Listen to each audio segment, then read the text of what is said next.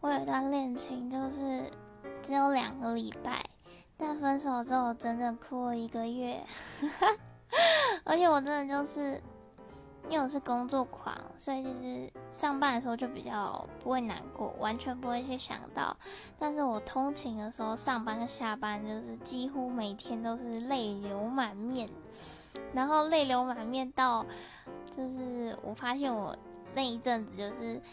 走路回家的时候都会遇到一个婆婆骑脚车，然后我已经哭到就是婆婆认得我。对，然后那时候每天都是喝醉的，就是一回家就是哭，然后喝酒。对，但其实也不算傻事啊。